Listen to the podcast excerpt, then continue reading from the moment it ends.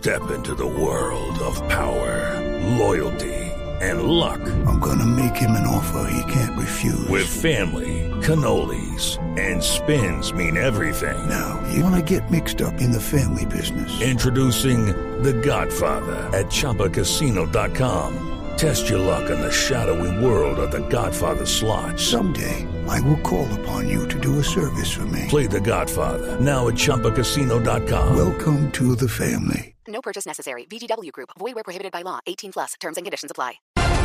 7 de la mañana en punto, las noticias, las más importantes hasta ahora en Blue Radio, no cesan los señalamientos del uribismo en contra del gobierno al advertir que están encubriendo un atentado terrorista en el accidente de un helicóptero de la policía en el departamento de Antioquia. Daniela Morales. Juan Camilo, el expresidente y senador Álvaro Uribe Vélez nuevamente cuestionó lo que él ha llamado actos terroristas por parte de las FARC a través de su cuenta en Twitter y dice, la paz no es disimular u ocultar la, la barbarie del terrorismo. Si interés del gobierno es que violencia de FARC en Colombia no haga sentir desautorizados a cabecillas de La Habana que desmovilicen a estos. Además de esto, dice que Urabá y buena parte de, la costa caribe están convertidos en este momento en puertos de exportación de cocaína a cargo de terroristas. Y finaliza haciendo un anuncio cuando señala que participará en la marcha en consentimientos de gratitud y solidaridad con integrantes de, las fuerza, de la Fuerza Aérea y también con sus familias. Daniela Morales, Blue Radio.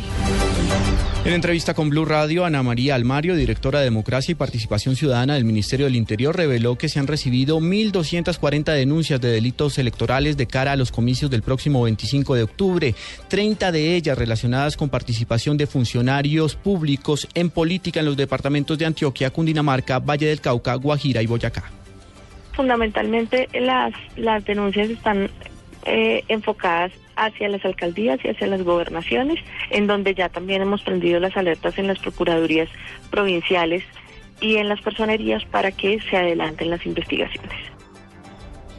7 de la mañana, dos minutos, un duro golpe a las estructuras del microtráfico propició la Policía Nacional en los municipios del Putumayo, donde más de dos decenas de personas fueron capturadas. El reporte desde Mocoa con Jairo Figueroa.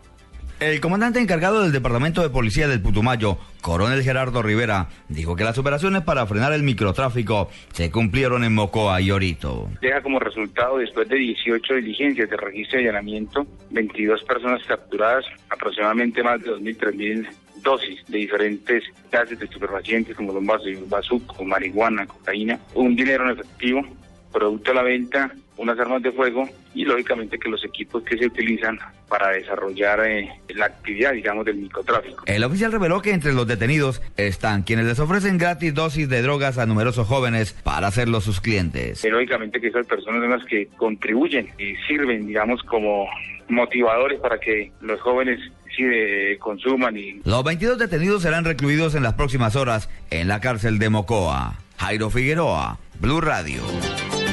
Ante los constantes aplazamientos de las audiencias preparatorias por el asesinato del director de regalías de Córdoba, Jairo Zapa, los familiares piden celeridad en el proceso. Nos informa en Montería Jorge Padilla.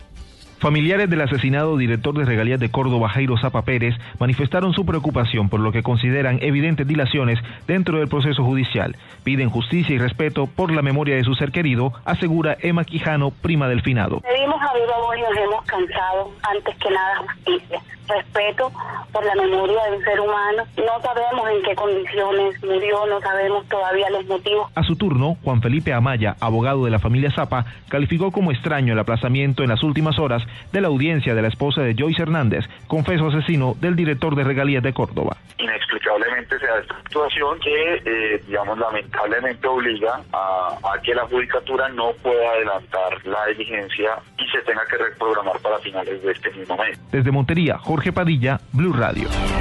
Los cafeteros del Quindío confirmaron su apoyo al candidato Roberto Vélez para que sea elegido como nuevo gerente de la Federación Nacional del Gremio. Nos informa en Armenia Juan Pablo Díaz.